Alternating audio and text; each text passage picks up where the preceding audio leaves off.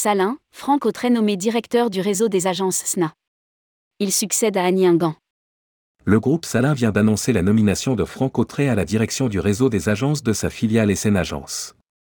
Annie Ingan, directrice du réseau jusqu'au 31 décembre 2022, a fait valoir ses droits à la retraite. Rédigé par Céline Imri le vendredi 6 janvier 2023.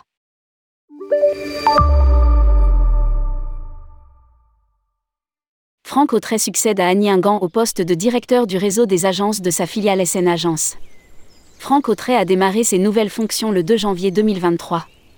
Franck Autray a commencé sa carrière dans le groupe Salin au sein de National Tour, repris par Salin en 2007, où il a participé à l'ouverture de l'agence NT de Brest en 2001 puis a officié en tant que commercial groupe sur le Finistère de 2006 à 2015.